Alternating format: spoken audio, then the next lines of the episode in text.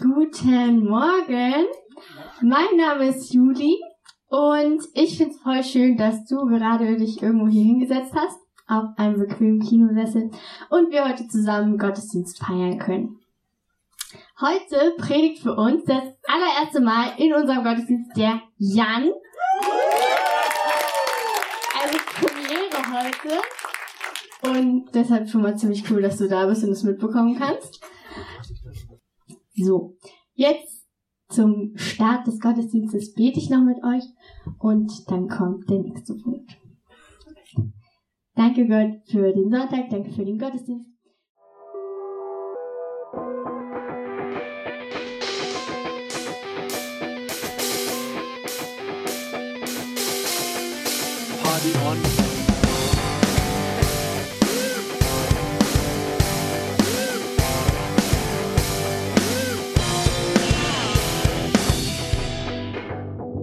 Ist der Podcast der Jungen Kirche Berlin-Treptow. Wir wünschen dir eine spannende und ermutigende Begegnung mit Gott.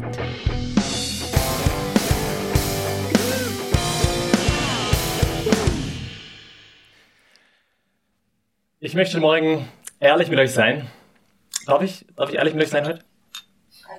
Okay, sehr schön. Und euch in meinen letzten Monat mit hineinnehmen. Mein letzter Monat, der war super schön. Angefangen mit Urlaub. Sommerpause heißt Urlaubszeit für Pastoren. Halleluja, war richtig schön. Zeit mit Familie, Zeit mit meiner besten Freundin, meiner Freundin Miri. Es ging weiter. Hier wieder back in Berlin, zurück in der Hauptstadt, Mitarbeiter-Dankesparty.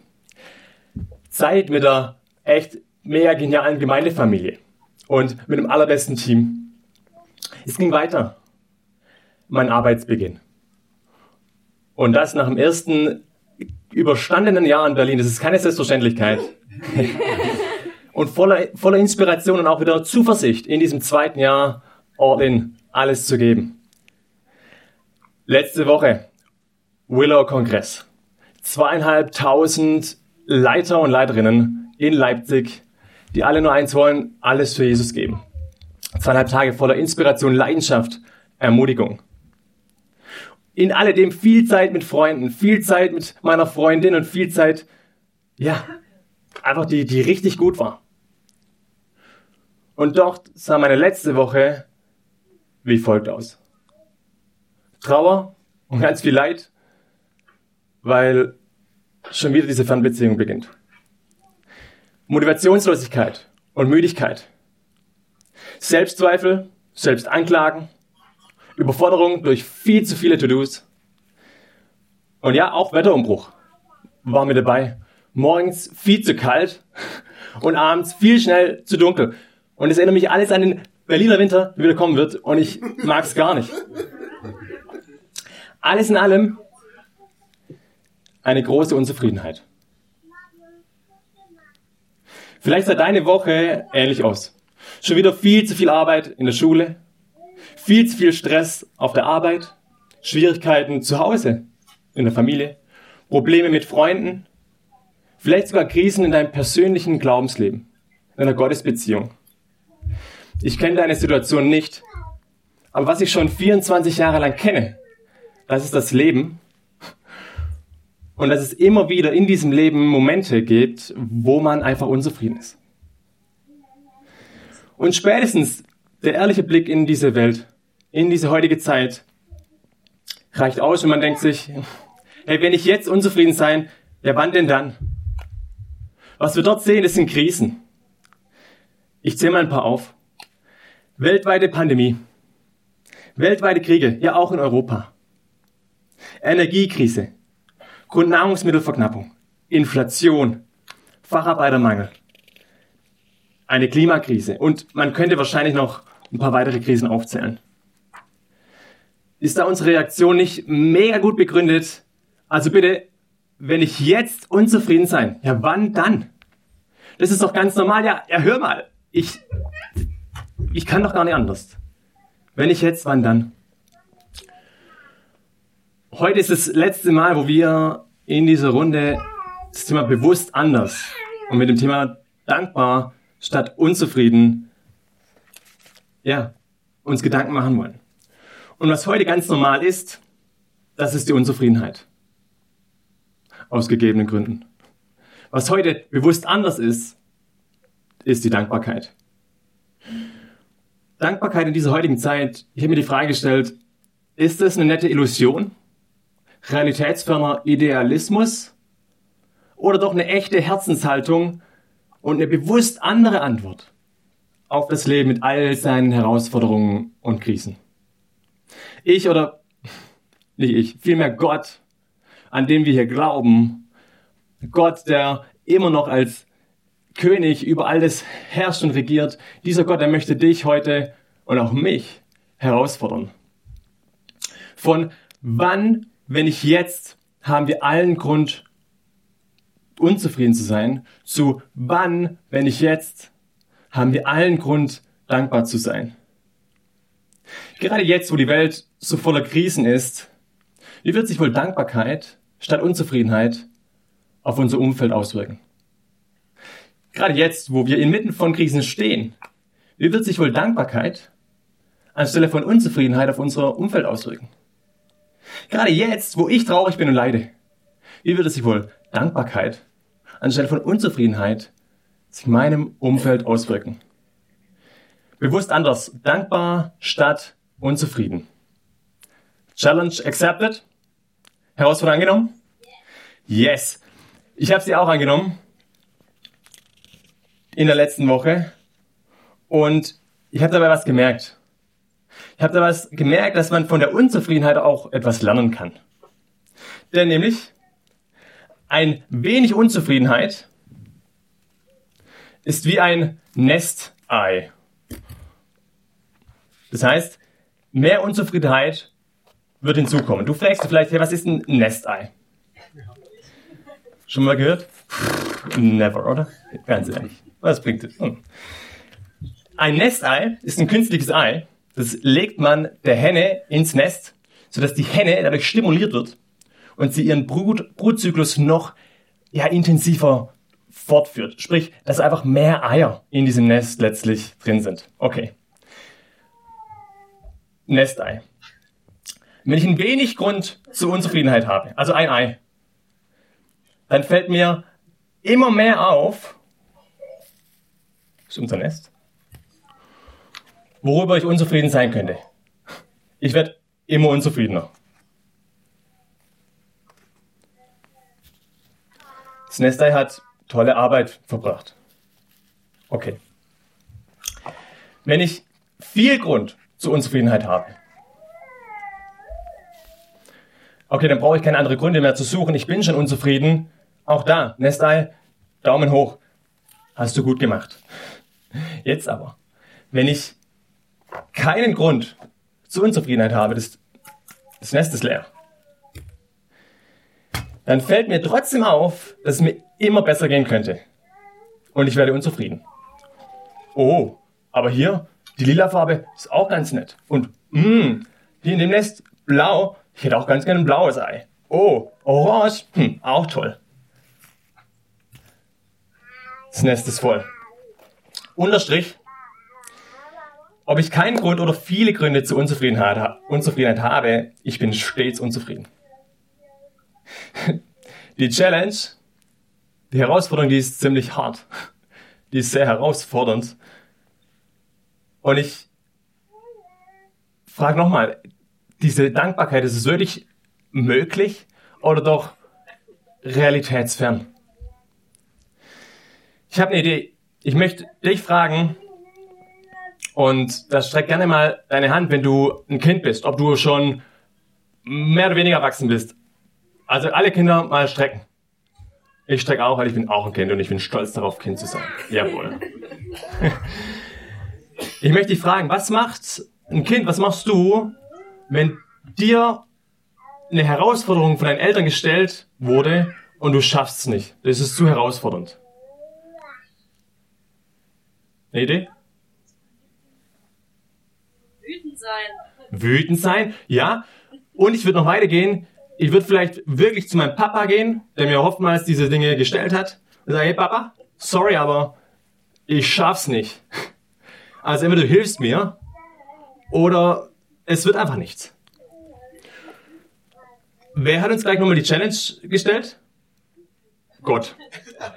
Gott, auch unser Vater.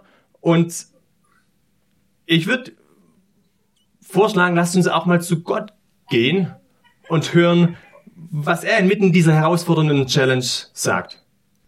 Seid dankbar in allen Dingen, denn das ist der Wille Gottes in Christus Jesus an euch. Okay. Das war ziemlich deutlich. Und in meinen Ohren auch ziemlich schwäbisch. Ist vielleicht doch Lieblingssprache Gottes, ich weiß nicht. Sorry. Seid dankbar in allen Dingen. hey, das ist, das ist hart. Das ist so hart, weil diese Unzufriedenheit so hartnäckig ist. Wie soll es gehen? Nicht nur einmal ein bisschen Dankbarkeit zu zeigen, nicht so eine positive Grundeinstellung zu haben, so ein positives Mindset, happy, clappy, Friede, Freude, Eierkuchen, sondern so eine ganz tiefe, dankbare Grundhaltung in dieser Zeit. Sorry. Weißt du was? Gott sagt uns das, nämlich das steht in der Bibel, ja. Aber Gott sagt uns, Gott sei Dank, auch noch ein bisschen mehr. Und er zeigt uns auch ganz viel. Denn Gott fordert nichts von uns, worin er uns nicht auch fördert. Wenn Gott, uns, wenn Gott von uns Dankbarkeit fordert, dann nur, weil er unseren Dank auch fördert. Steiler Satz, ich wiederhole nochmal. Gott fordert nichts von uns, worin er uns nicht auch fördert. Wenn Gott von uns Dankbarkeit fordert, dann nur, weil er unseren Dank auch fördert. Meine These, trotz vollem Nest, Unzufriedenheit, als Christen haben wir keinen Grund, unzufrieden zu sein, als Christen haben wir allen Grund, dankbar zu sein. Okay, was ich uns, dir und mir jetzt in den nächsten neun Minuten noch mitgeben möchte, sind drei Gründe, weshalb wir auch und gerade jetzt in dieser heutigen Zeit bewusst anders, nämlich dankbar statt unzufrieden leben können. Wieso? Erster Grund. Jesus ist hinter dir. Dankbarkeit durch Gottes barmherzige Vergebung. Von diesem ersten Grund, auch von den anderen zwei, da lesen wir in der Bibel. In der Bibel ist es Gottes Wort. Und einer der vielen Autoren, die Gott gebraucht hat, um uns heute sein Wort auch zu geben, dass wir es lesen können, das war Paulus. Und von diesem Paulus lesen wir ganz viel im letzten Drittel der Bibel im Neuen Testament und hat viele Briefe geschrieben. Ein Brief an die Gemeinde in Korinth. Und aus diesem Brief, aus dem zweiten Korintherbrief, wollen wir einige Verse für diese drei Gründe uns anschauen. Und das erste, das steht in 2. Korinther 1, Vers 3. Ihr könnt es hier vorne auch mitlesen. Und zwar lesen wir hier, gepriesen sei der Gott und Vater unseres Herrn Jesus Christus er ist der Vater der Barmherzigkeit und ein Gott voller Trost. Wenn Gott der Vater der Barmherzigkeit mir vergibt, dann ist meine innere, tiefe Unzufriedenheit gestillt. Ich habe Frieden mit Gott, was mir eben gerade diesen Grund zur Unzufriedenheit nimmt. Okay, aber wie vergibt mir Gott, sodass ich diesen Frieden bekomme? Und warum überhaupt Gottes Vergebung? Wozu denn? Um diesen ersten Grund so richtig fassen zu können, da müssen wir uns erinnern. Wir müssen uns erinnern. Erinnern wir uns daran, erstens, dass Gott den Menschen, dich und mich, erschaffen hat. Wir sind keine unzählige Aneinanderreihung von Zufällen in der Evolution. Nee, wir lesen, dass wir Gottes Meisterwerk sind. Erinnern wir uns zum Zweiten daran, dass Gott den Menschen, dich und mich, in seiner Ebenbildlichkeit erschaffen hat. Ja, das sind jetzt keine Wahr äh, Wahrheiten, die heute zum ersten Mal auf dich treffen, aber wir sind keine Schildkröten. Wir sind keine Glühwürmchen, auch keine Raupen. Nein. Das heißt, wir lesen, dass wir nach dem Bild des erhabenen und heiligen Gottes erschaffen sind. Und zum Dritten erinnern wir uns auch daran, dass Gott den Menschen, dir und mir, die Herrschaft über die ganze Erde gegeben hat. Also erinnern wir uns auch daran, dass wir Gott im Umkehrschluss alles verdanken. Ja, unser ganzes Leben. Mit allem, was wir haben, was wir sind, was wir tun, verdanken wir Gott. Aber gleichzeitig haben wir dieses Geschenk des Lebens nicht im Sinne Gottes, im Sinne des Schöpfers genutzt. Im Gegenteil. Was wir in dieser Welt sehen, was ich in meiner persönlichen kleinen Welt sehe, das ist, dass wir diesem Schöpfer, der uns diese Schöpfung anvertraut hat, gegenüber ständig die Treue brechen. Das nennt Gott Sünde. Die Sünde, die zeigt sich in Untreue, in Ungehorsam, in Undankbarkeit, gegenüber dem, dem wir eigentlich alles verdanken. Und das nimmt Gott ernst. Ja, tot ernst. Er hat dem ersten Menschen, Adam, im Grunde nämlich schon mal gesagt, hey, an dem Tag, an dem du sündigst, da wirst du des Todes sterben. Und dafür, da braucht es eine Lösung. Gott hat die Lösung geschaffen und das ist Jesus, der hinter dir ist. Hinter dir, warum? Weil Jesus, Christus, der eine Mensch und der eine Gott, der einzige war, der komplett vollkommen treu und gehorsam und dankbar durchs Leben ging und gleichzeitig dort am Kreuz für dich und für mich hing wegen deiner und meiner Sünde. Deswegen, weil Jesus hinter dir ist, das bedeutet diese barmherzige Vergebung für dich. Das ist der erste Grund, wie wir zur Dankbarkeit kommen können.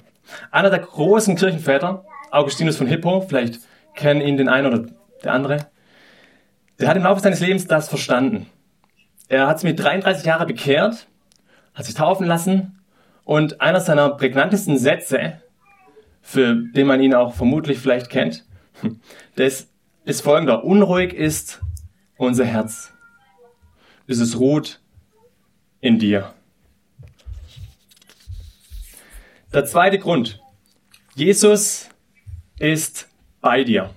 Dankbarkeit durch Gottes tröstende Gegenwart. Wir lesen in diesem Brief weiter.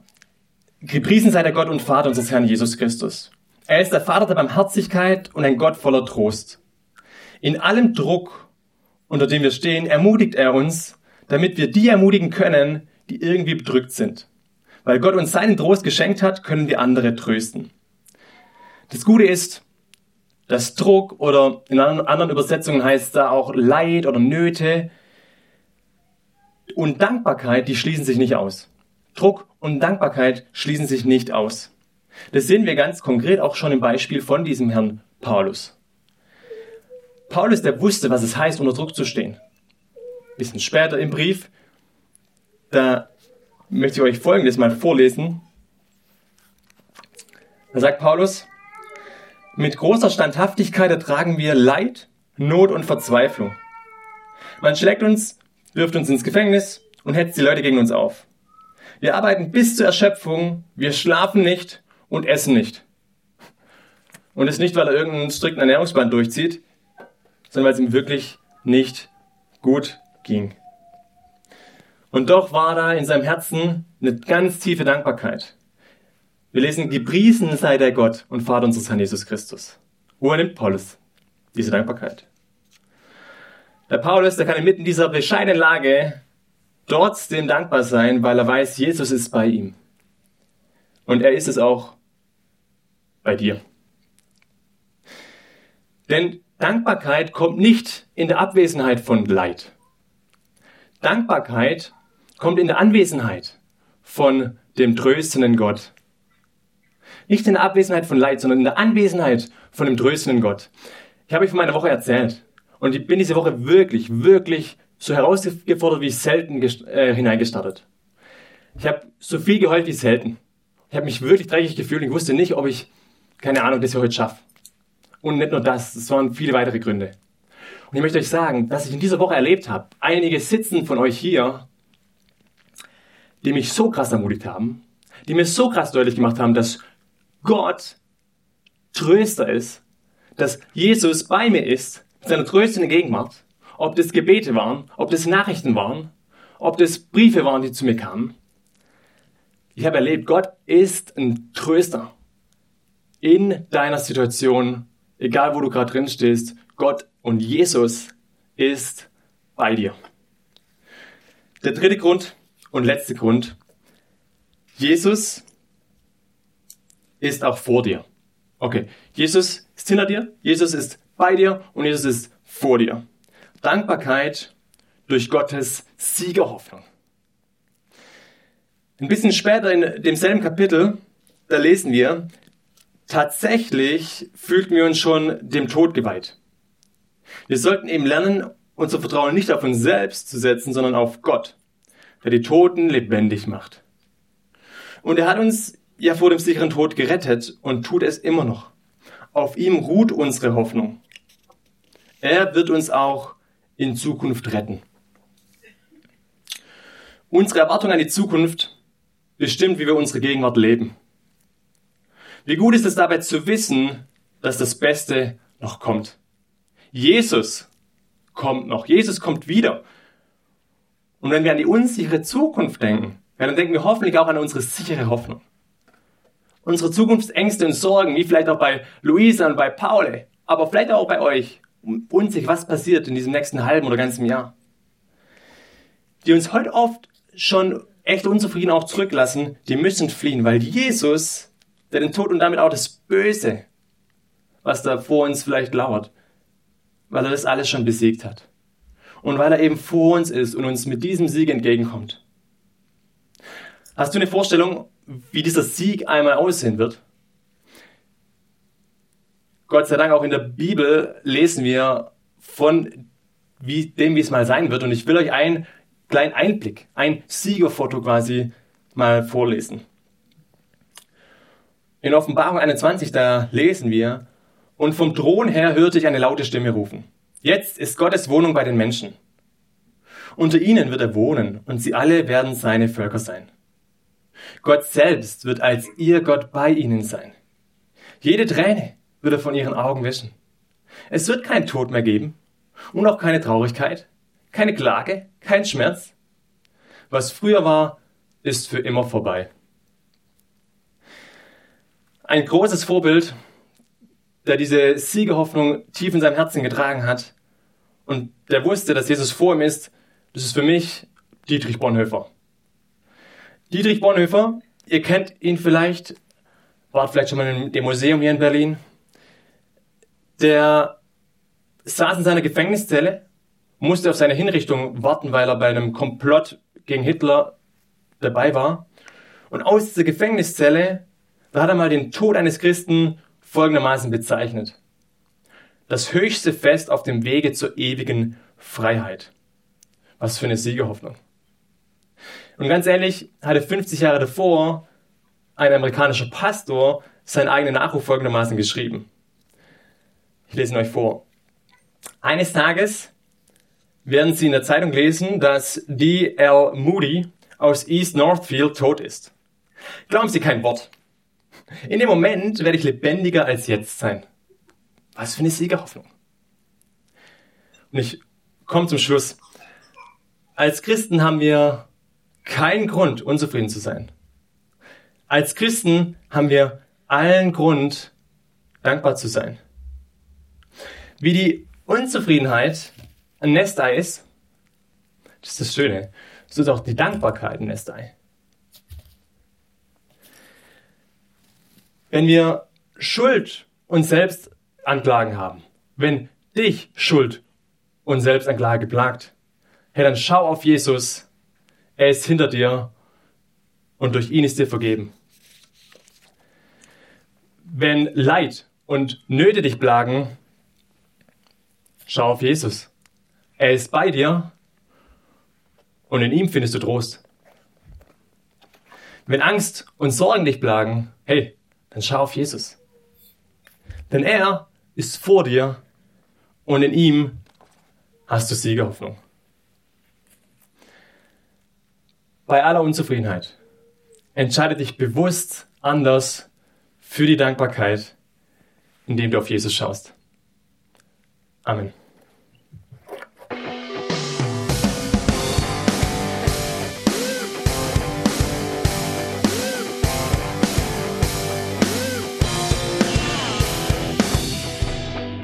Schön, dass du diesmal dabei warst.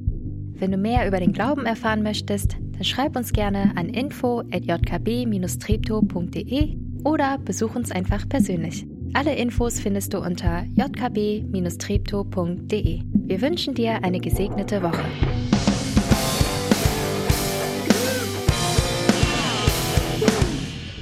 Einen schönen guten Morgen auch von mir. Ich bin Nathanael.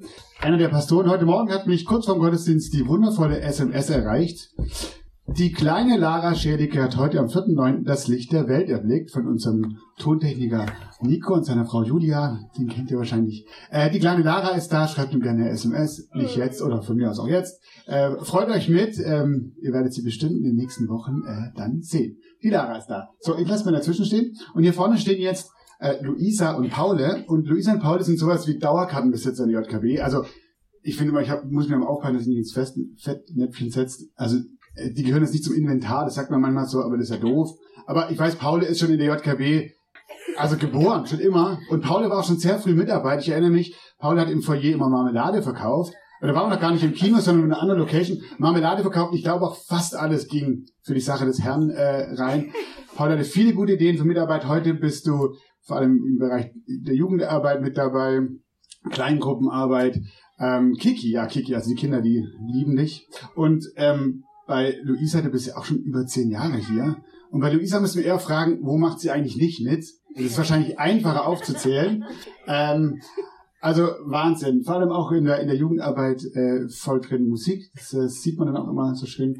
Kleingruppen, ach, ich, ich vergesse eh die Hälfte. Also du hast vielleicht noch nicht gepredigt, glaube ich, sonst hast du alles gemacht. Naja.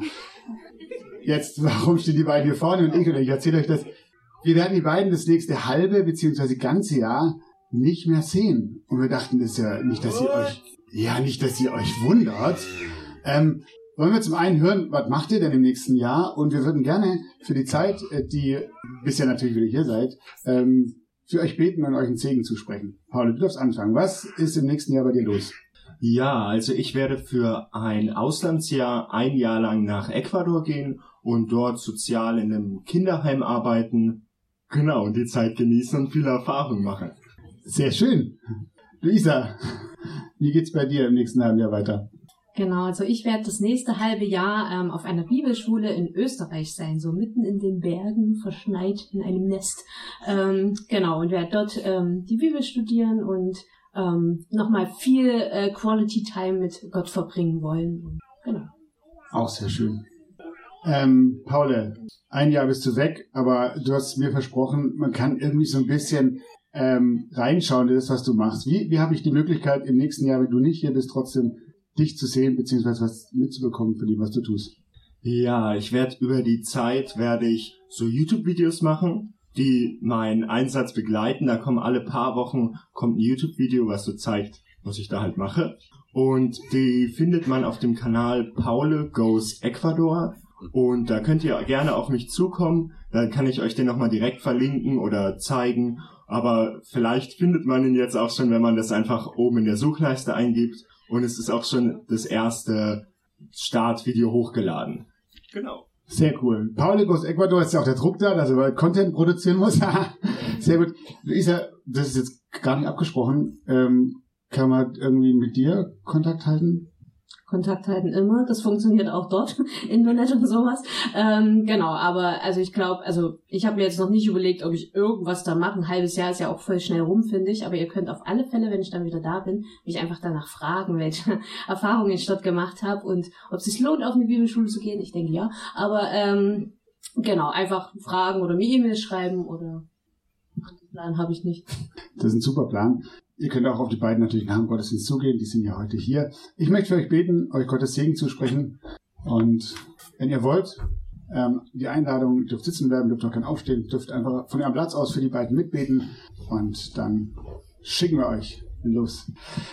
Jesus, ich möchte Danke sagen für Luisa und für Paul. Danke für ihren Einsatz in dieser KP. Danke, dass du die beiden einfach unglaublich begabt hast und dass sie das nicht für sich behalten, sondern hier diesen Ort, diese Gemeinde zu einem wundervollen Ort mitgestalten und ein echt riesengroßer Segen sind. Luisa und Paul, der Gott, der dich einzigartig geschaffen hat, begleitet dich durch dieses kommende Jahr. Er halte seine Hand über dir und beschütze dich. Er, der weiß, was du brauchst, macht dich stark und gebe dir Kraft zum Leben. Möge er dich immer wieder aufrichten und stärken. Sein Wort sei fester Halt am Tag und helles Licht in dunkler Nacht. Keine Situation soll dich verzweifeln lassen.